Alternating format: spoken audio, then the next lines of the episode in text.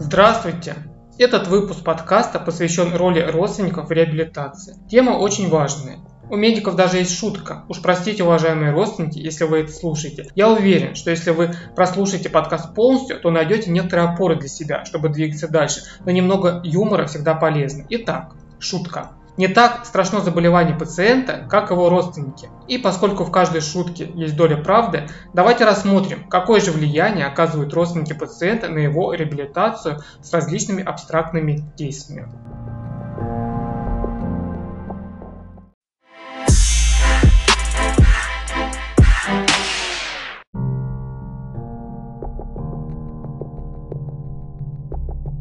Давайте рассмотрим, в какой ситуации оказываются родственники пациента с травмой мозга. Для всей семьи это катастрофа, которая в прямом смысле проводит черту жизни до и жизни после. В этот момент родственники понимают, что их прежняя жизнь нарушается, а новая жизнь еще не сконструирована, а общий контекст финансы, работа, доступная среда могут служить как факторами уменьшающими тревогу, так и увеличивающими ее. Сюда еще следует отнести широту взглядов, психологическую гибкость, открытость для нового опыта. Все эти навыки будут нужны, чтобы справиться с новой реальностью. Кроме этого, еще одним фактором, влияющим на поведение и переживания родственников, является культурный контекст, а в частности социальные дискурсы, которые предписывают мыслить и действовать определенным образом, а также содержат в себе идеи того, каким должен быть результат. В нашей с вами культуре обычно относительно здоровья существует два дискурса. Первый дискурс, который теряет влиятельность, это понимание здоровья, как здоровье это когда нет болезни. Этот дискурс в реабилитации заведет в тупик,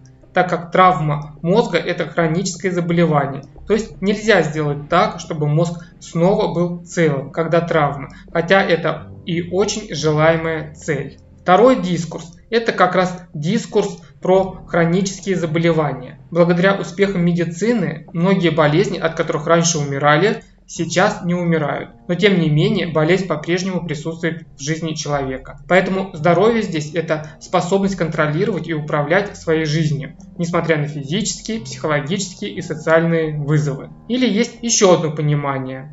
Трудности, переживания, хронические заболевания – это часть нашей жизни.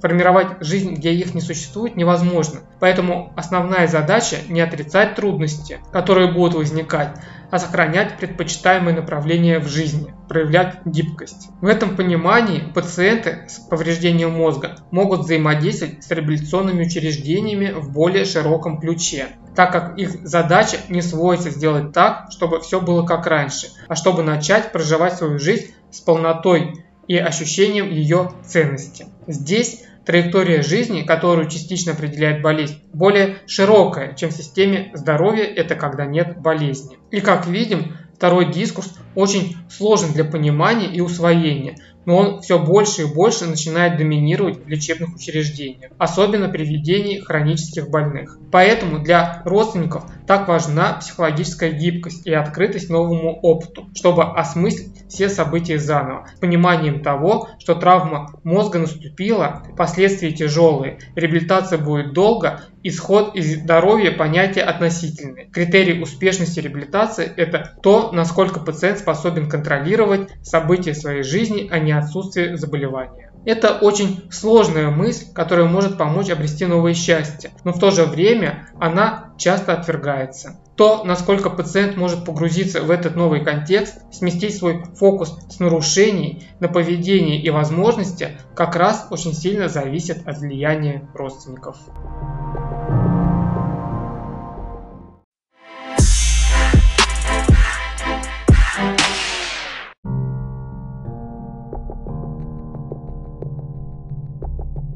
Мы помним, что первые дни после известия у родных возникают такие чувства, как страх, беспокойство, тревога, а также стремление все исправить сейчас и немедленно, сделать все, как было раньше и как можно скорее. Это естественное чувство, эмоции и мысли, и их мозг создает как само собой разумеющееся. Под наплывом этих эмоций начинается череда действий, которые направлены на уменьшение волнения и возврат к жизни как до травмы но в силу отсутствия специальных знаний о социальных дискурсах о здоровье, о том, что такое хроническое заболевание, что такое мозг, как работают механизмы нейропластичности, что такое когнитивные нарушения, двигательные, речевые, психоэмоциональное и тому подобное. Эти действия носят хаотичный порядок и заводят в тупик. Самые безобидные такие действия – это контроль за действием реабилитологов, контроль за назначениями, попытки выстроить организацию занятий под определенное время, недостаточный контакт с реабилитационной бригадой, отношение к специалистам как к сервису услуг гостиницы, смена реабилитационных центров, смена специалистов, акцент на методах, которые имеют личную привлекательность, самостоятельное составление плана реабилитации и назначение методов, особые пилюли, отрицание нарушений, отказ от признания наличия нарушений. Это очень часто встречается у родственников, у которых пациент в минимальном сознании. Его простые действия интерпретируются как наличие полного разума, а акцент проблем смещается на двигательную сферу, так как по умолчанию психика с позиции родных здорова. А самые драматичные действия, которые совершают родственники, это альтернативные методы медицины, гадалки, колдуны, ясновидящие. И это в 21 веке. Вот как сейчас помню, захожу в палату, а мне говорят, мы сходили к ясновидящей, она нам сказала, что через 6 месяцев мы поправимся. Пиявки, гипнозы, банки, что-то там китайское и тому подобное. Такие действия не продвигают ни пациента, ни его родственников в желаемом направлении. Потому что с точки зрения науки, то, что происходит в этот момент с родственниками, называется эмпирическое избегание. Избегание сложных чувств, переживаний и нежелание принять новую реальность. И это все абсолютно естественная и нормальная работа нашего разума. Он так устроен, но это уводит в тупик. А те действия, которые родственники совершают, называется креативная безнадежность. Я в целом не тот специалист, который будет обещать, что все исправлю и все будет хорошо. Но я точно могу могу сказать, что буду прикладывать все усилия, чтобы постараться помочь. Поэтому, чтобы поступки и действия носили не хаотичный порядок, а целенаправленный, то нужно принять, что драматичные изменения произошли, что они есть, что это теперь жизнь после. Второе, необходимо предпринимать действия, которые направлены на определенные цели и сопряжены с ценностями. Ценность в реабилитации – это умение контролировать и влиять на события своей жизни. Это тот маяк, который укажет необходимость или ненужность тех или иных методов. Цели в реабилитации – научиться сидеть, вставать, ходить, самому есть, ходить в туалет, выходить во двор, самому одеваться, себя мыть, поддерживать беседу, осваивать новую информацию и тому подобное. Действия реабилитации – это те занятия и упражнения, которые совершает пациент, чтобы достигнуть выбранную цель, которая сопряжена с конечной ценностью – умение контролировать и влиять на свою жизнь. Звучит сложно, но давайте рассмотрим пример один из многих.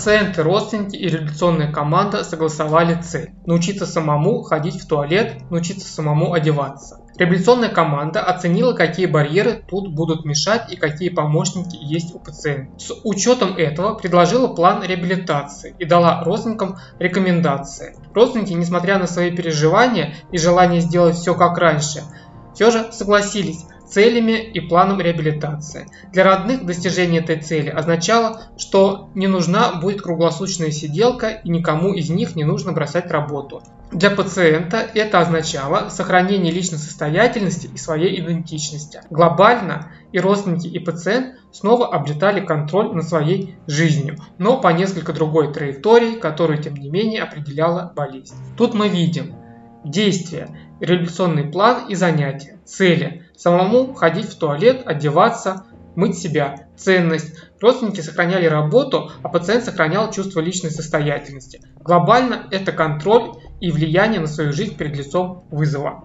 Действуя в таком ключе, со временем сильные переживания и эмоции не так обременяют, а жизнь становится полной и возникает чувство ее ценности. Но это сложная внутренняя работа. Значит, какие действия родственников двигают и их пациента к полной жизни с чувством ее ценности. Сотрудничество с реабилитационной командой, готовность обучаться новому, не бояться принять реальность такой, какая она есть, ставить совместно с реабилитационной командой цели, а не выбирать тренажеры, для своего родственника придерживаться единства позиции с традиционной бригадой относительно согласованной реабилитации. И последний, не менее важный навык для родных – это умение позаботиться о себе. Этот навык носит несколько моральный оттенок, так как наша культура говорит нам о жертвенности, как о великой ценности, помощь другому в ущерб своим потребностям. Это благодетель. Поэтому многим родственникам так трудно выкрасть время для себя. Даже находясь в истощении, в депрессии, тревоге, не высыпаясь, они посвящают свою жизнь своим родным. Очень часто это характерно для взаимодействия родитель-ребенок. Но правда жизни стоит в том, чтобы помочь другому, нужно быть самому в ресурсе. Необходимо позаботиться о себе тоже. Нет ничего зазорного, чтобы выкрасть пару часов, а может и день для себя, чтобы отдохнуть. Вспомните про то, какие инструкции дают пассажирам на самолете. Сначала оденьте маску на себя, потом на ребенка. Звучит на первый взгляд странно, но в действительности, если родитель в первую очередь начнет одевать маску на ребенка, то велика вероятность, что он этого не сделает вовремя, и потому у него не останется времени на себя, и в итоге оба погибнут. Поэтому взрослый сначала заботится о себе, а потом о ребенке.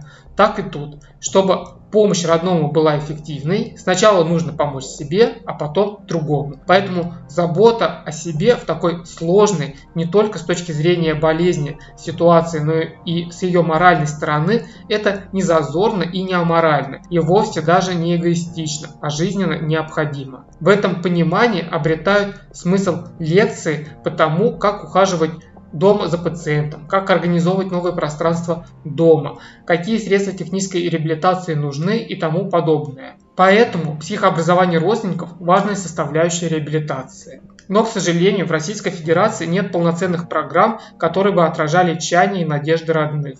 Они либо слишком медицинские, либо слишком психологические. Кроме того, сам формат психообразования, как некоторые школы инсульта для родственников и пациента, которая проходит в больнице, себя тоже не оправдал. Так как с одной стороны нет нормальных программ, с другой стороны специалистам некогда их делать и это не будет оцениваться как труд. Да и самим родственникам неудобно приезжать по будням. Казалось бы, ситуацию может спасти онлайн-школа для пациентов и родственников, но тогда опять все упирается в программы. Я со своей стороны попробовал создать такую онлайн-школу, но точно не могу сказать, насколько она оказалась полезной. Сейчас бы я многое там поменял и дополнил новым материалом. Но такие единичные явления, конечно, не создают необходимую массу изменений. Но как минимум я надеюсь, что из этого подкаста абсолютно очевидно, что избегать новой реальности и переживаний – это путь в тупик а действия и поступки должны быть направлены на ценность, умение контролировать и влиять на события своей жизни.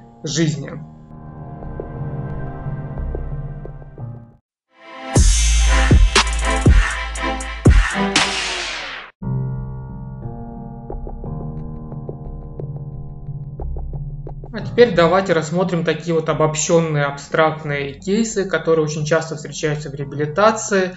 Пациент поступил на реабилитацию после ЧМТ. Степень дефекта была тяжелая, Родственники не совсем отдавали себе отчет о нарушениях и не особо стремились слушать эту информацию. Вместо сотрудничества они присутствовали постоянно на занятиях и вмешивались в занятия, настаивали на определенных процедурах и на том, что нужно делать, не слушали специалистов и способствовали возникновению вторичной выгоды у пациента, который, если не хотел заниматься, то находил для этого причину. Например, живот болит, голова болит, недомогание. Разные в целом могут быть причины. Также родные стали вызывать внешних консультантов, самостоятельно влиять на назначение лекарств. И как финал, реабилитация застряла и никуда не двигалась. Тут мы видим эмпирическое избегание. Родные отказывались слышать прогнозы и тяжесть состояния, и вероятные возможные исходы. Они также не стремились обучаться новым знаниям и способствовали формированию конверсионного расстройства. Креативная безнадежность здесь проявлялась в том, что родственники вмешивались в работу специалистов, изменяли назначение, и, как итог, их реабилитация застряла. Другой типичный случай. Пациент получил ЧМТ, степень нарушений тяжелая. Родные были подавлены и взволнованы, но они понимали, что ситуация сложная и простых решений здесь не будет. Цели и устремления у них были скромные, и они были открыты для диалога со специалистами. Они сформировали с ними краткосрочные простые цели с пониманием того, что даже и этого будет достичь трудно. Они продолжали ходить на работу, давали время себе отдыхать, приезжали и навещали своего родного. Рассказывали ему, как дома дела, показывали ему фото родных, знакомых, показывали видео с ними. Реабилитация потихоньку двигалась, цели усложнялись, полное восстановление, когда травмы никто уже не ожидал. Но и быть запертым дома тоже никто не хотел. Тем более возможности формировать более сложную жизнь были. Тут мы видим, эмпирического избегания практически нет, напротив, полное принятие.